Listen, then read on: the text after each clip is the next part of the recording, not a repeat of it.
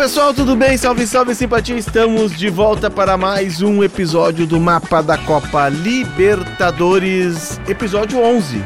11 de Mário Kempes, 11 de Romário. Olha só, camisa pesada, hein? Pensando em outro 11 aqui. Da América do Sul, É, famoso. Barros Esqueloto era 7, 7. Palermo era 9, Roman Riquelme era 10. Falamos do Marcelo Zamorano, que era Salas. no... Marcelo Salas, camisa 11. No River Plate, depois na seleção chilena. É. Vamos ver quem mais.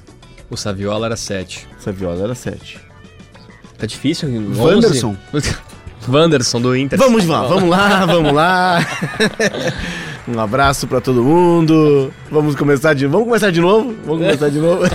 O Neymar ele começa como 11 no Santos. Ah, é verdade. Lembra, Agora começa sim. como 11. Deu. Porque o 10 era o Ganso. Agora começou o programa. E o 9 era André, balada. André Balada. não, na Libertadores era o Era os- Borges. Não era o, o, o Zé não, Love não, também? Zé Love, mas o Zé Love não era 9. Ah, Zé Lopes. O Zé Love O não era Borges 9. chega pro Mundial. Que tese, né? Mas o fato é que estamos finalizando a penúltima rodada. Claro que a gente está gravando esse episódio antes dos jogos da noite de quinta-feira. Por exemplo, Flamengo e Racing. Ou até o jogo do grupo do Inter, né? O poderoso Metropolitanos recebe o Independiente Medellín. Mas a gente já tem um bom apanhado, Felipe Duarte, Marcos Bertoncello, de quem está classificado. São nove times, né, Bertoncello? São nove times. Tudo bom, gente? Muito bom dia, boa tarde, boa noite a todos. Faltando uma rodada para o fim da fase classificatória, já temos nove clubes matematicamente classificados para as oitavas. A surpresa para mim é que apenas dois brasileiros estão confirmados nessa próxima fase. São eles o Atlético Paranaense e o Palmeiras. Não é uma surpresa porque ambos vêm fazendo, ambos estão acostumados a jogar Copas e principalmente a Libertadores. Mas além de Palmeiras e Atlético Paranaense, estão classificados para a próxima fase. Boca Juniors, Bolívar, o mapa antecipou, Bolívar iria se classificar. Del Valle, o mapa também antecipou, o Del Valle iria se classificar. Argentino Júniors. O mapa também antecipou. Também o Racing, que o mapa vai falar algum dia sobre a Gagoneta. O Olímpia e também o Atlético Nacional de Paulo Autuori. Todos esses times já estão matematicamente classificados. A gente não fez um programa, Felipe, em cima do Atlético Nacional. Mas É, a gente falamos. fez uma conexão trazendo uma Luma, ex... foi, foste tu até que trouxeste, ex-jogador do Não, Atlético não, foi Nacional. o Cristiano Munari. Munari gosta E de como música? o Boca já tá classificado, a gente derrubou o Munari no episódio de hoje. Proibido. Na verdade, o Munari não veio porque ele tá alentando ali na, no obelisco que o Boca está Ficou classificado. rouco, perdeu a voz. O time mais pragmático do Boca Juniors nos últimos anos. É 1x0 sempre. É 1x0 e no mas. É isso. Pezinho no chão e 1x0. Gol do Vitinho, é isso. Mas nada, nada mais argentino do que fazer da fase classificatória É. um laboratório para ajuste, para trabalhar o time, para ajustar, apertar parafusos e aí entrar na competição verdadeira que é a competição River que é o Plate, momento né? do mata-mata. E de River Plate. River Plate. E podemos Tão começar por aí, crescer. né? É. Podemos começar por aí. Aliás, imagina o cenário. A gente não fez o episódio sobre o dinizismo. E talvez seja tarde demais. Nunca Porque é o tarde. Fluminense pode ser eliminado. Claro que a última rodada é Fluminense e Sporting Cristal no Maracanã.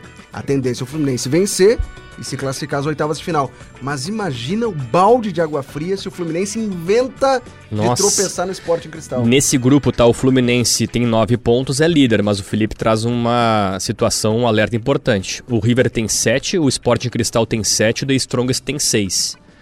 Então o River Plate joga em casa contra o The Strongest. Deve vencer. Deve ganhar, vai para 10 pontos, se classifica.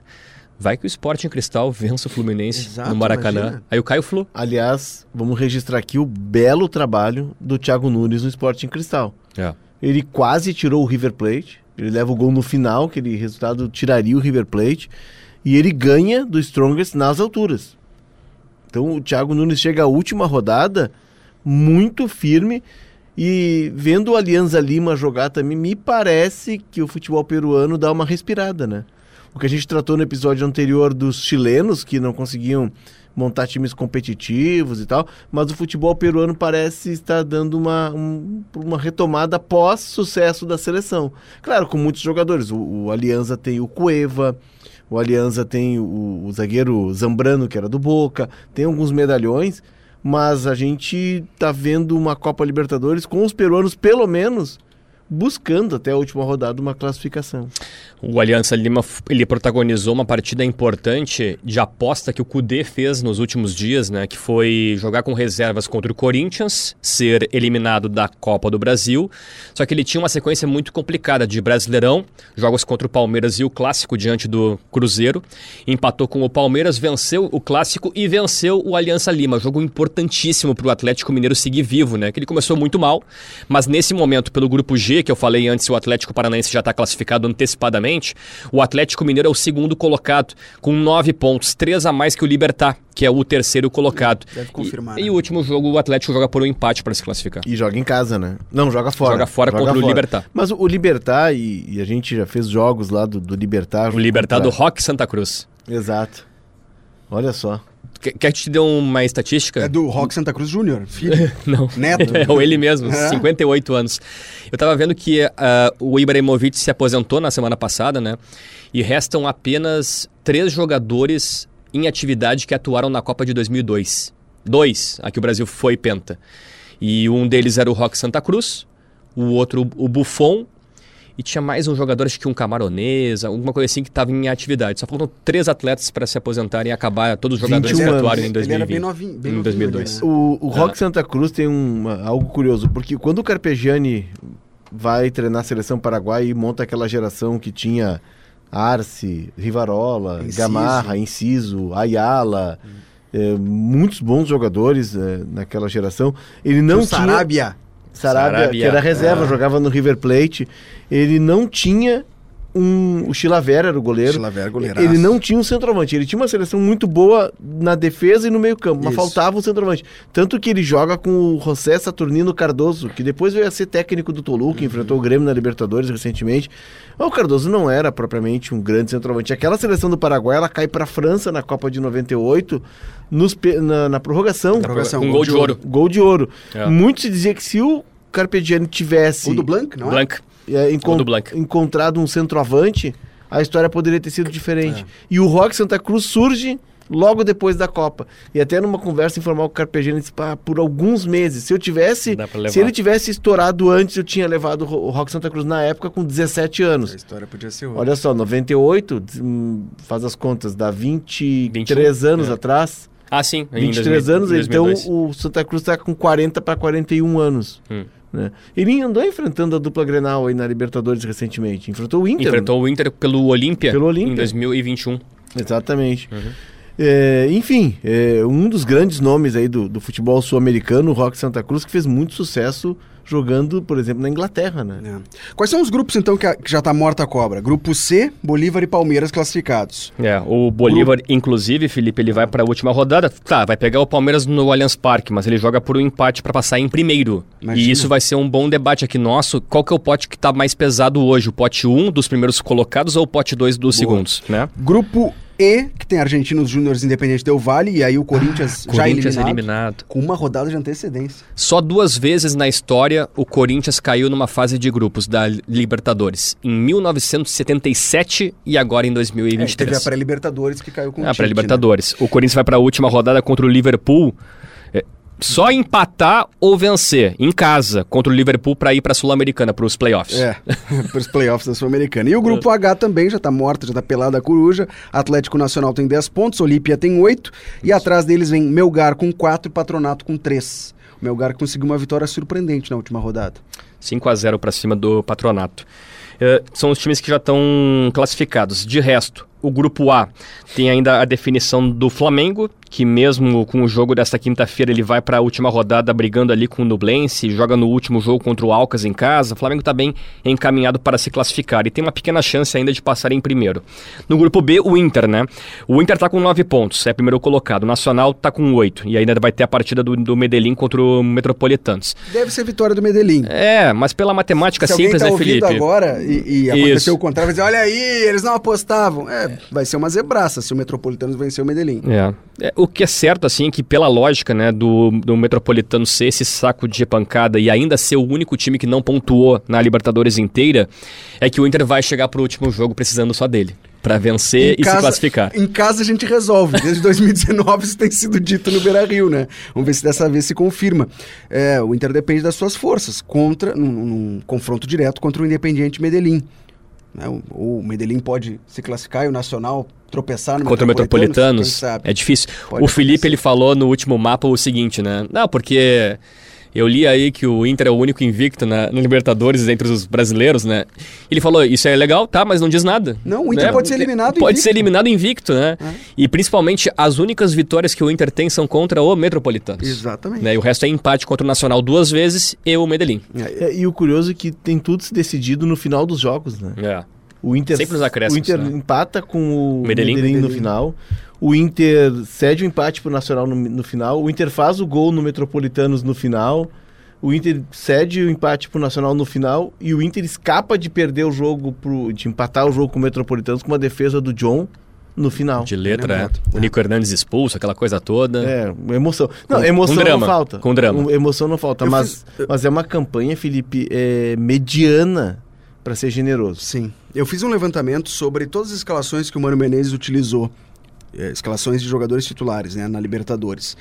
Todos, todas as posições foram mexidas. O goleiro começa com Kehler e o John vira o titular nos últimos jogos. Lateral direito já foram três, Bustos, Igor Gomes e Rômulo. A dupla de zaga já mexeu, já, já foi trocada principalmente por lesão, suspensão. O centroavante teve um jogo que foi o alemão contra o Nacional, naquele 2 a 2 no Beira-Rio. Só um jogador atuou todas as vezes, Alan Patrick. É. Não à toa, é camisa 10, capitão, goleador e segundo Footstats até essa quarta-feira, é o jogador que mais driblou na Libertadores. São 10, 10 dribles do Alan Patrick em toda a Libertadores. Ele aparece empatado com o Sebastian Villa, atacante ex-Boca Juniors, né? Já se despediu do Boca. Pois é, então o Inter tem que pegar, fazer uma redoma de vidro. Enrola com E coloca isopor. oxigênio puro ali dentro e deixa o Alan Patrick. Ele só tira na hora de jogar. Terminou o jogo, dá um banho nele rapidamente. não deixa ele pegar um vento encanado, coloca de novo na redoma. Porque a Alan Patrick dependência. Não à toa ele é o único. Tá jogando muito, to- né? Tá jogando Tá muito. jogando ele tá muita bola, correspondendo. né? Mas o Inter é totalmente dependente dele, né? O Alan Patrick, é, eu não sei se o Inter fez uma boa pré-temporada. O Mano Menezes já disse que não foi. Pro Alan Patrick, eu tenho convicção que foi uma boa pré-temporada. Porque no ano passado, o Alan Patrick fez um jogo os 90 minutos. Um jogo. Perdão. Um jogo. Não quebra tudo aí. Desculpa. Um jogo. A derrota do Inter pro Fortaleza no Castelão por 3 a 0 Foi o único jogo que o Alan Patrick E jogou tá os que nem 90 precisava minutos. ter jogado. E era pra jogar com o time reserva porque era pré-Melgar. Não, e era um jogo que ele voltaria pra atuar uma parte apenas. Isso? E depois ele para ganhar condicionamento, ritmo pra jogar contra o Melgar na quarta-feira seguinte. Esse jogo foi Exato, no sábado. exato. Só que o Mano se atrapalhou nas substituições e o Alan Patrick ficou o tempo todo. É que o Fortaleza teve um jogador expulso cedo, né? E aí o Mano achou que dava pra ganhar o jogo. E, ok, show, né? Mas o Fortaleza começou a fazer gol. e aí tu perde o jogo. E esse ano, contando com a partida em Montevidéu, o Alan Patrick já fez 18 jogos os 90 minutos. Um no ano passado, 18 jogos na, em seis meses. E já. ele, é o- ele é o goleador do Inter, né? É, 10 gols. Goleador na temporada e E goleador na E Libertadores. também o cara que dá mais assistências, tá? Não, não, Não. aí assistências É não. o Pedro- Wanderson. E, e na E- Libertadores é o Pedro Henrique. E o Pedro Henrique. É o Pedro. Henrique. O Wanderson no ano e o Pedro Henrique Então, na ma- o maior Libertadores. número de participações de gols, isso sim, é o, É. Pedro- é É, o Alan mas Patrick. assim, Alan o- Patrick. O, gol que acontece contra o Nacional em Montevidéu é o símbolo do que é o Alan Patrick nessa temporada. Ele começa a jogada, né, é um desarme do Inter, né? A bola vai para o Alan Patrick, ele limpa dois jogadores na mesma jogada, ele, ele dribla os dois, abre a bola pro alemão na ponta esquerda e se projeta na área para receber o passe de É novo. impressionante. Esse é o Alan Patrick. É, é que o Inter está muito dependente desse jogador e me- eu vejo o Inter com problemas de mecânica e problemas coletivos. A parte física que tanto se debateu aqui, tanto se falou em, eh, em relação ao Inter, ela não apareceu contra o Nacional. Por Não. quê? Não. Porque o Nacional foi uma reprodução do Inter. O Nacional deu a bola pro Inter. E disse, joga Inter. O Nacional baixou as linhas, até porque a, a característica do time do Gutierrez é essa, de jogar em transição, de jogar no contra-ataque. E o Inter teve a bola, e o Inter teve de jogar. Mas aí não teve problema físico. O problema físico do Inter, na verdade, ele é mais um problema de postura na hora de jogar. Que como tu atua com as linhas muito baixas, tu precisa correr longos percursos para construir algo ou chegar para arrematar no gol Exato. adversário. Então não é um problema físico. O Inter não tem problema físico, nunca teve. O Inter tem corridas de forma errada. O Inter tem é, é, é uma ideia de jogo que faz com que o time se desgaste mais, porque precisa percorrer longos percursos. Como ele teve a bola contra o Nacional e ele se projetou mais, ele encurtou o campo, então ele teve mais no campo de ataque. A pergunta é: o Inter está acertado com a Enervalência? Não confirma isso e deve confirmar na segunda-feira. Domingo tem a final da Copa da Turquia, né? Fenerbahçe e o Istambul. E aí É. vai ser o último jogo do, do Ener Valência. Segunda-feira o Inter deve anunciar, então, o atacante equatoriano. Ele só poderá jogar a partir de julho. A janela de transferências abre no dia 3 de julho. As oitavas de final da Libertadores são quando, Bertoncello? Início de agosto, dia 2 e 9. E nas oitavas o Inter pode fazer cinco trocas na, na sua lista. É, e aí possivelmente o Ener Valência vai ser inscrito, se o Inter estiver nas oitavas de final da Libertadores. Os playoffs da Sul-Americana são duvidando? quando? É junto também. Não é antes? Não é julho? final de julho. Isso, final de as julho. oitavas do Isso. Sul-Americano vão é ser em depois. É. Então, a, a grande questão é, o Ener Valência chega para reforçar o Inter na Libertadores, nas oitavas, ou para reforçar o Inter na Copa Sul-Americana? Eu acho que na? Libertadores. Eu acho que na Libertadores. Eu também embora, acho. embora passa. o Bertoncello pode nos ajudar, até Vamos lá. porque tem os números mais à mão. O Inter perdeu decisões no Beira-Rio para Vamos pegar do Atlético Paranaense para cá? Pode, pode ser? Pode ser? Atlético Paranaense é a final do, 19. do da Copa do Brasil. Tá. O Brasileirão de 20, podemos Naquela Libertadores cai pro Flamengo também. O último jogo é no Beira-Rio. Tinha perdido 2 a 0 no Maracanã, é eliminado Eu, no jogo da volta eu só acho que é antes. um é empate. antes. Sim, mas é 2019 É no mesmo dia, é também. no mesmo ano. É. Perfeito. Mesmo ano. Mesmo ano. Aí ele tem. Mas ali era o Flamengo do Tá, Jorge Jesus. tudo bem. E É. assim, o Inter faz o gol, tem toda uma discussão, para o jogo, e aí o Inter esfriou. Acredito que o Inter até tinha chance de buscar a- a- aquele resultado.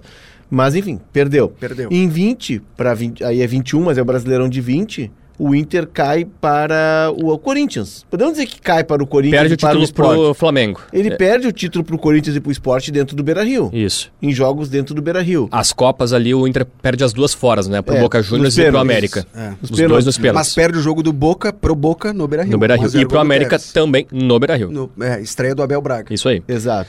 Aí a gente vai para 21, que já é Ramires. Isso, queda pro Olímpia na Libertadores, mas não era mais o Ramires, né? Era o Diego Aguirre. E a queda é aqui. E a queda é A aqui queda é nos aqui. pênaltis. Queda pro Vitória no Beira-Rio, Copa, do, Brasil. No Depois- Beira-Rio também, Ele em ganha casa. em Salvador, né? Ganha. Ganha, e ganha perde em 3 a 1 no casa. Beira- Perde aqui.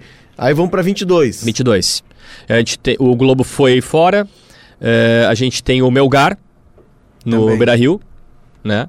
E agora esse ano Caxias e América. América Mineiro. É, Os então, dois assim, no Beira-Rio. o risco que o Inter tem de trazer essa decisão e deixar escapar a vaga antecipada lá em Montevidéu é de é de, de abrir o armário com esses esqueletos todos e ver esses fantasmas. É.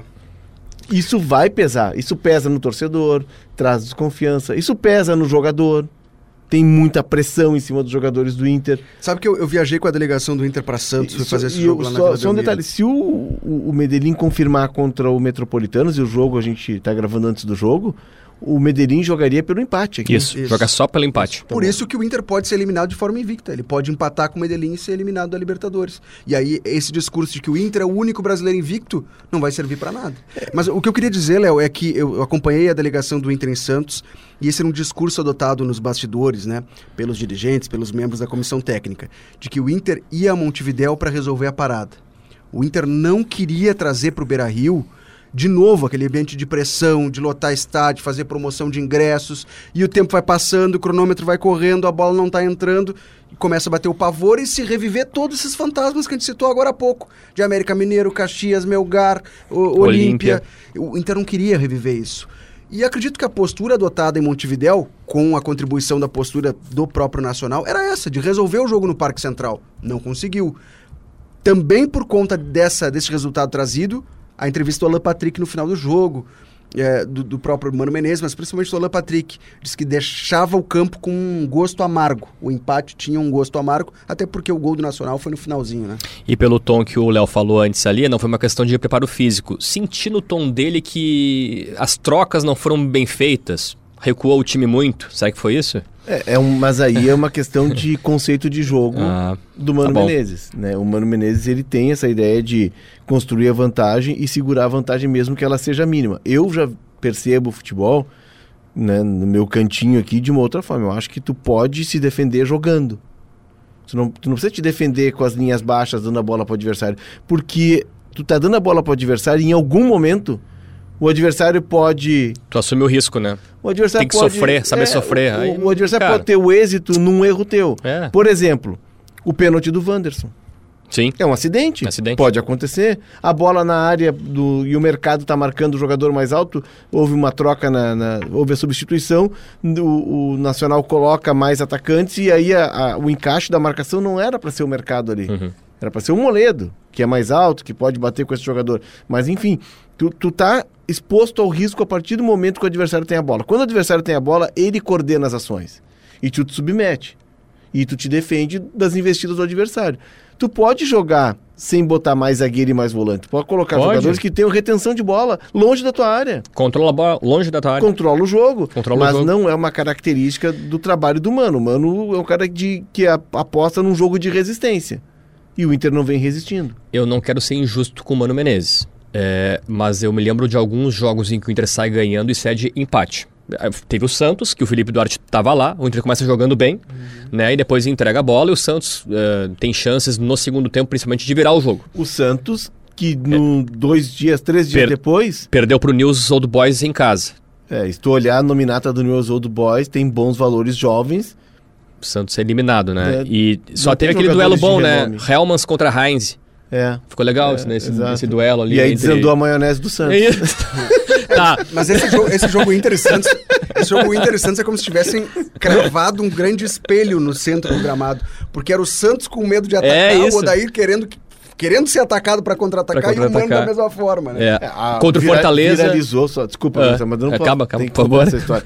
Viralizou nas redes o Inter atacando no final do jogo e o Mano dizendo pra não atacar. É isso, É. isso que eu ia, Volta, que eu ia volta. falar, obrigado. É, esse jogo contra o Fortaleza, o Inter sai ganhando no, no segundo tempo e o Fortaleza vai lá, Tava lá empata. também, a culpa é minha. Não, não é. Acho que não, né, Felipe?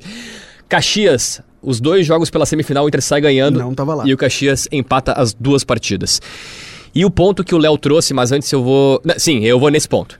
É, O Felipe tava na Vila Belmiro, tava um a um a partida e o Mano Menezes enlouquecido que o Inter tava atacando. É o melhor. Antes, Né? antes sobe a placa de, de acréscimos. Nove minutos ele olhou pra Edna Batista e disse: Nove! Me lembrou o, o episódio aquele do Chaves, do Kiko.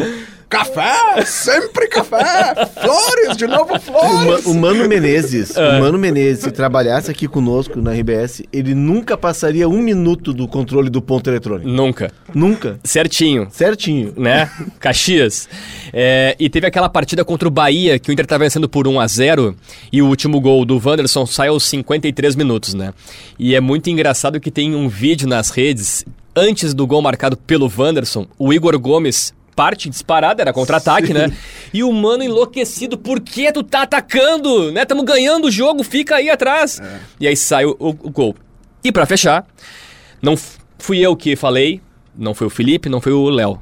Eu ouvi do Mano Menezes. Ele disse que se não tivesse atacado no Grenal, não teria perdido o jogo. No 2 a 1 Aquele lá em Ah, o março. primeiro Grenal. O primeiro Grenal. Tava 1 a 1 Tá, mas também não teria ganho.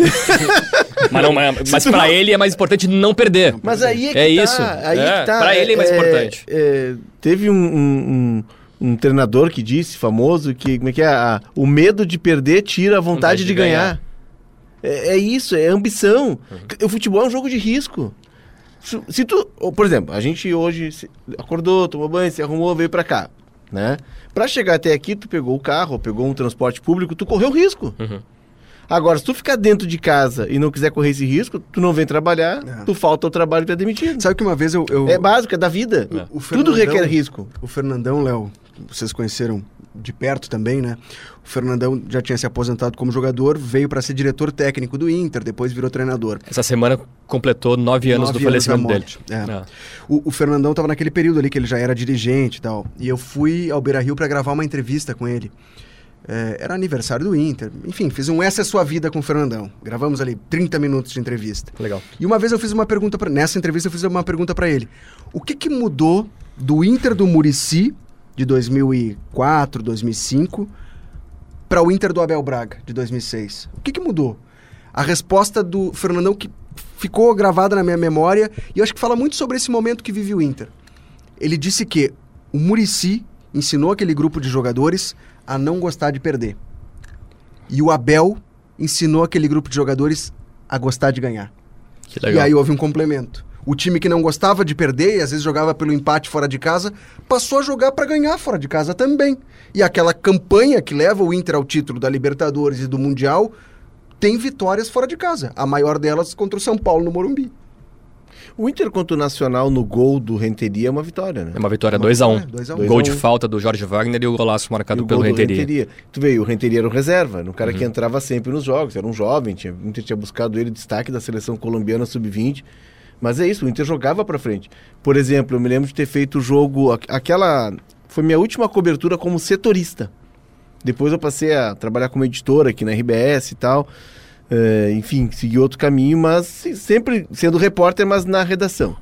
né? É, eu me lembro que eu fiz aquele jogo contra o Pumas no México, que o Inter ganha. Eu cobri aquele jogo, o Inter ganha de 2 a 0 do Pumas no, no México.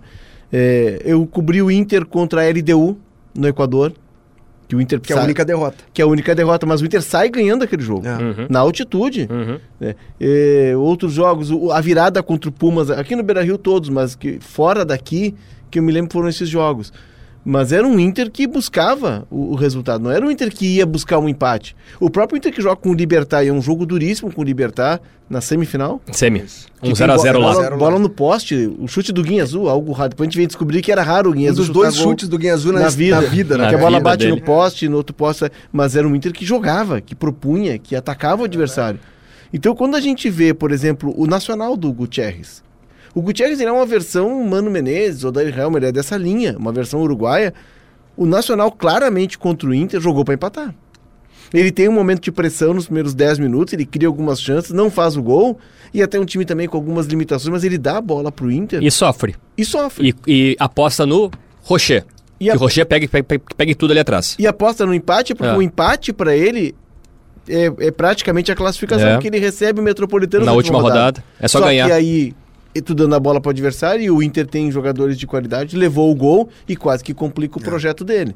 Enfim, é, o, o medo de perder ele atrapalha muito. E, o- e vai criando no time uma insegurança. Vai tirando a ousadia. O jogador já não arrisca tanto.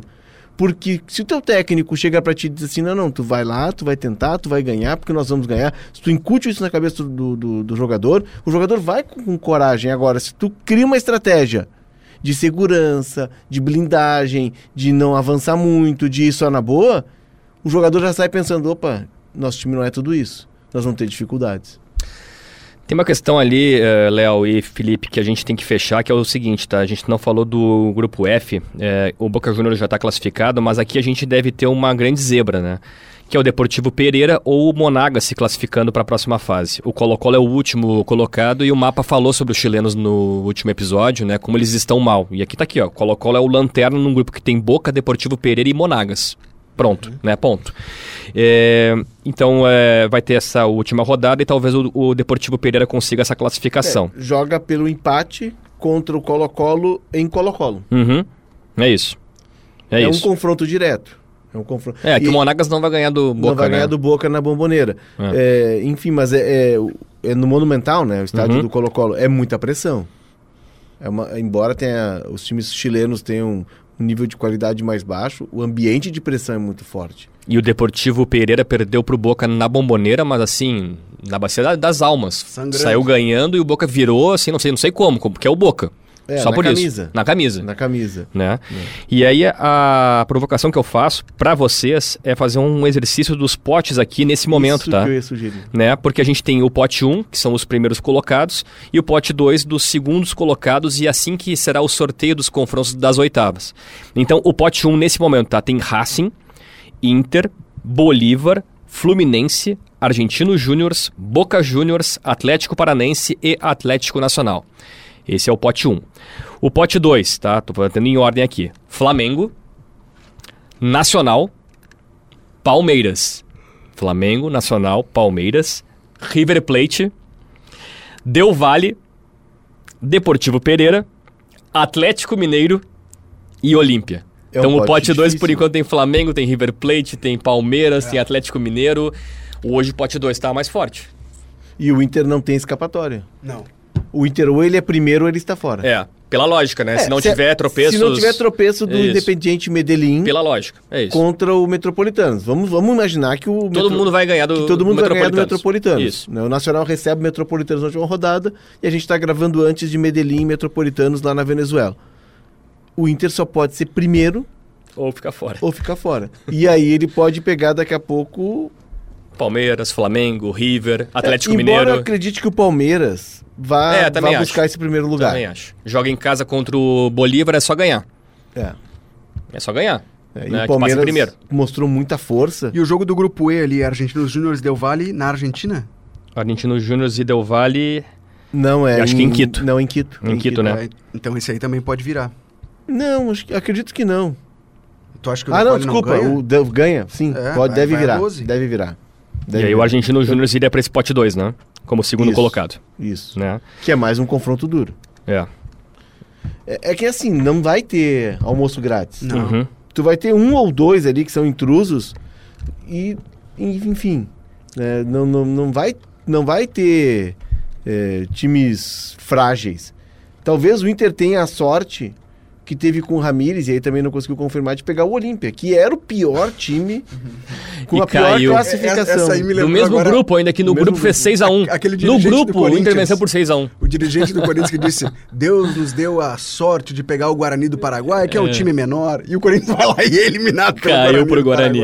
O Guarani que te- tinha no ataque Federico Santander, Isso. que segue jogando, segue em atividade hoje. Mas, gente, falando de Paraguai, eu acho que a gente pode aproveitar para encaminhar o final aqui e fazer do Paraguai o nosso Conexão Copa, né? Olha Opa, aí. boa. A gente tinha uma ideia de fazer um episódio sobre os paraguaios, mas os paraguaios estão nos deixando na mão, né? O Olímpia já tá classificado, mas o restante do Cerro Portenho fez uma campanha pífia nessa E Libertadores. era a nossa grande aposta, hein? Passou pelo Fortaleza, no mata-mata prévio ali, né? Isso. E o, o Libertar começa bem. Do Voivoda que vocês gostam, É. tô brincando. O Libertar ele começa bem vencendo o Atlético Mineiro em BH. Só que depois agora o Libertar vai ter que fazer uma vitória épica contra o Atlético Mineiro para se classificar. E o jogo é em É, Libertar. Em Libertar, em Assunção. É, vai ter oito pessoas. O Libertar não tem torcida? Não tem torcida. Macombi? El Gumarelo. Não, não tem. O Libertar é o clube do do Nicolas Leoz, ele é torcedor. O estádio do Libertar se chama Nicolas É o Leoz. São José deles. É, é, não, São José tem torcida. Olha, Faz vai assim. ter protesto depois, hein? E o gramado é bom. Vai? O gramado é bom. O gramado é referendado pela FIFA. Ah. Deixa de ser falador. Então não é o São José. Mas é o Monsun. Som. É o Tá Monsun. bom. Mas enfim, é um time que não tem torcida. Os jogos são no Defensor del Chaco e é Pô, um ambiente quase neutro. É. Não acredito que o Atlético Mineiro vai ter dificuldade. O Atlético joga pelo empate. E aí tem o Olímpia que está salvando a lavoura dos paraguaios. O Olímpia que é o atual, é o atual não, é o único campeão da América. Tem três títulos de Libertadores é, no futebol paraguaio. E lá do Paraguai, além do Conexão Copa, né? E vamos chamar a vinheta? Vamos? Pra gente organizar essa bagaça Bora, aqui? bora. Então, gente, chegou a hora do Conexão Copa. Copa, Copa. E vem do Paraguai também a nossa dica musical, né? Que eu estou aqui procurando, enquanto a gente vai falando, vocês me ajudem, Tá. que é a banda Revol Revolver. Revolver. Revolver. Ela foi. é, ela surgiu lá no final do- do- dos anos 90 como Revolver, né, numa homenagem a uma música dos Beatles, mas tiveram que mudar o nome. E aí eles mudaram para Revolver, que é retornar. Né? Sim. Revolver, volver é voltar, retornar. É uma banda que é aqui, da fronteira é, com o Brasil, de Cidade do Leste, então ela tem influências da música brasileira, argentina e paraguaia. Inclusive, nós vamos pedir aqui para o nosso novo DJ, nosso novo Christian mestre Rafael. picapes. Puxou o tapete do Fanny, cara. É, derrubou o fã. Já era. Né? Deixa eu ver a meia dele. Não, a meia dele é normal. Que o Fanny vinha aqui, cada vez É. que ele vinha aqui no mapa da Copa, tá mostrando. Não, Aqui já as discreta. Box. É, e o- Aqui já as Funny Box. Fanny, Fanny Box, que agora está mostrando as suas meias que combinam com o chapéu em outras paragens. E o Christian Rafael tá tocando para nós um grande sucesso da banda Revolver, Gatos, laberinto, laberinto son notas en cuerdas de requinto. que. Surgiu em 99, anos depois se mudou para Assunción e aí se instalou em Assunción. É um dos grandes sucessos da, da música paraguaia que mistura rock and roll, hip hop, funk dos anos 70, e ela tem letras que são cantadas em espanhol, guarani, que é algo incompreensível, uma língua que só os paraguaios entendem. É, in, é in- incompreensível ver alguém falando em Guarani. E também tem em português, ou seja, é toda aquela mescla ali da, da fronteira, da Fronteira tríplice fronteira, e sai um, um- um som muito legal. E esse tipo de música, ele é trabalhado lá como mandioca style. Curtiu? É tipo Manga Beach, assim. Exatamente. Mangue Beach. né? Exatamente. Mangue Beach. É algo muito Mangue Chico. Sainz. É, Chico É. Sainz, Nação Zumbi. Mas esse som me parece muito com comunidade ninjitsu. A maneira como ele canta, sabe? Exato. Meio Mano Change, assim. É. Chief, Chief. Detetive. Enfim, e é com esse sucesso da banda Revolver O, e com o a referência Chitãozinho, que não? Não vai ter o Chitãozinho e. É, tem que ter uma Chororó? banda paranaense. O Atlético Paranaense se classificou. Joga foi num baile em Assunção, capital do Paraguai. Não, aí o Pe- nós vamos trazer aqui o Pedro Ernesto cantando. Não tem essa música? Tem, né? Nós vamos Procure essa música do Chitãozinho Ah, Chororó, é? acho que tem, existe essa música. Tem, tem uma banda, tem, tem uma banda que é de Curitiba, mas eles não são, não são paranaenses, tá? São gaúchos. Acho que são até de Rio Grande. Uma homenagem aqui pro Leonardo Acosta, nosso chefe na Rádio Gaúcha. Amém. É, eles, a banda se chama Feixe Eclairs. É de dois caras que são aqui gaúchos, foram pra Curitiba, foram morar cedo por lá e formaram essa banda. É uma banda de rock, mas eu classificaria como um porno rockabilly, alguma coisa assim. A, a música não pode ser rodada nesse Não horário. pode ser rodado nesse horário.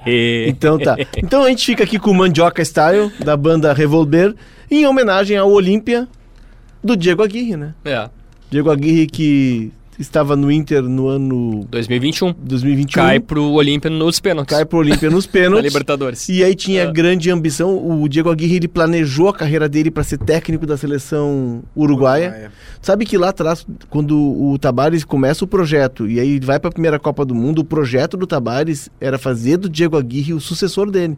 O Diego Aguirre era técnico da seleção sub-20, era tava tudo certo. Só que o Tabares pegou gosto e não quis sair do cargo. e o Diego Aguirre foi seguir a vida dele, trabalhou no mundo árabe, veio pro Inter, inclusive. Eu lembro que ele veio ao Brasil antes de vir pro Inter para dar entrevistas aqui, ele veio a Porto Alegre, deu uma entrevista aqui na Rádio Gaúcha para nós, no sala de redação, para tentar abrir mercados e aí o Inter busca o Diego Aguirre, que faz um bom trabalho no Inter em 2015, e aí a carreira dele segue, mas desde sempre ele teve essa meta de ser o técnico da seleção uruguaia. E ele era tratado no Uruguai como o natural sucessor É. do Tabares. Só que a oportunidade chega para o Diego Aguirre num momento que não era tão legal da carreira dele. É feita uma entrevista com o Diego Alonso, que era um Que assumiu. que assumiu Foi que foi pra Copa. é, o Diego Aguirre e com o Cacique Medina. Foi entrevistado também pela Associação Ah. Uruguaia. Ah, todo mundo apontava o Aguirre como um natural, como o cara que ganharia. Só que o Diego Alonso chega e traz na, como carta na manga o preparador físico que trabalhava com o Simeone no Atlético de Madrid, que é um uruguaio. Disse, ah, esse vai ser o preparador da seleção, eu tenho essa equipe, ele veio com ideias mais atualizadas e ele toma a frente do Diego Sabe, Aguirre. aquelas coisas de O, o Diego, inclusive, se afastou do futebol, tamanha decepção. É. Ele tá retomando a carreira agora depois de se recuperar desse que foi um baque para ele. Aqueles episódios que a gente vive como jornalista, né? O Inter ia jogar contra o Fluminense, estava hospedado no Hotel Hilton, em Copacabana, e eu tava lá, no saguão do hotel, né, com a mochila do lado do sofá, con- conversando no telefone, digitando algumas matérias ali no celular. Daqui a pouco o Diego Aguirre... se- Tinha um senhor sentado numa mesa próxima de onde eu estava sentado. Daqui a pouco chega o Diego Aguirre, senta do lado dele, acho que não percebeu que eu estava ali, ou não me reconheceu, e começou a conversar com esse senhor, dizendo, não, tá tudo, tudo certo, em espanhol, né? Tudo certo. Eles vão fazer a proposta pelo Marcelo Gadiardo, ele não vai aceitar, e aí eles vão fazer para mim. Não, tá tudo certo. Eu vou ser o novo técnico da seleção uruguaia. E eu ouvi toda a conversa. E ali eu entrei no ar e disse: Olha, o Diego Aguirre já tem conversado com pessoas próximas e dizendo que ele está muito otimista quanto a um convite da seleção uruguaia, que não aconteceu. Mas eu não, presenciei o- a- toda não, essa conversa. O convite não né? veio, mas ele, ele, ele participou de um processo de seleção. Uhum. Né? E, e realmente, E não foi escolhido. O Gadiardo foi tentado, disse não, o Gadiardo ainda estava no River, tinha uma questão de renovar ou não mais com um ano mais com o River, mas eh, bateu muito forte nele. Não, e e ele foi- está retomando a carreira agora. Vocês lembram daquela no- reta no final Olímpia. do Inter no Brasileirão? Foi um fim Foi. de festa total. O Inter faz o Grenal, ganha um gol do Tyson, o Grêmio vai pro rebaixamento dali por diante. E não vence mais. abandona o campeonato Não vence mais. Seis jogos. Também porque o técnico largou as mãos. Né, né? E ele deu uma entrevista para um podcast, que eu me lembro de ter ouvido, ele disse que aquele jogo era um jogo que o Inter tratou como uma final de campeonato. E ele disse, olha, depois daquilo eu não consegui mais fazer o time jogar. É. Ali terminou o ano. E isso impactou, inclusive, na vida dele. E que bom que o Diego Aguirre tá voltando, que é uma figura É, espetacular. espetacular, um pra sujeito caramba. de altíssimo Aliás, trato nesse muito mesmo dia que eu, que eu é, presenciei a conversa dele com um amigo no, no saguão do hotel, também cruzei por, por ele em Copacabana. Eu indo pro hotel do Inter, ele passa por mim correndo pelo calçadão de Copacabana. Como se não fosse o técnico do Inter. Ele tava aproveitando o Rio de Janeiro. Claro, o Inter tava concentrado antes do jogo, ele saiu para correr para dar uma relaxada. Maravilha. E a gente vai ficando por aqui. Você fica curtindo o sucesso da banda Revolver. Bertoncello, inclusive, já está baixando as músicas todas ali para ouvir no, no- na plataforma de áudio dele. Assim como você vai fazer, Bertoncello, com o mapa da Copa, não é? Exatamente, Leonardo. O pessoal sempre ativar o sininho, dar cinco estrelas e ficar sempre atento que o episódio novo vai chegar no ar e o pessoal vai poder ouvir. Então vai lá e nos dá essa moral aí no Mapa da Copa pelo Spotify ou qualquer plataforma do seu interesse. Maravilha. A gente vai ficando por aqui. Direção de Janaína Will Will, e com o Nicholas. Nicholas Lira. Nicholas Lira. Laira. O homem que comanda as picapes é o Christian Rafael. E nós voltamos a qualquer momento. Ou nunca mais também, né? Plantão Mapa da Copa. Que isso. Ah, a gente tá antecipando tudo, não precisa plantão. Um abraço! Sobrevivir, sobresalir. Al fin de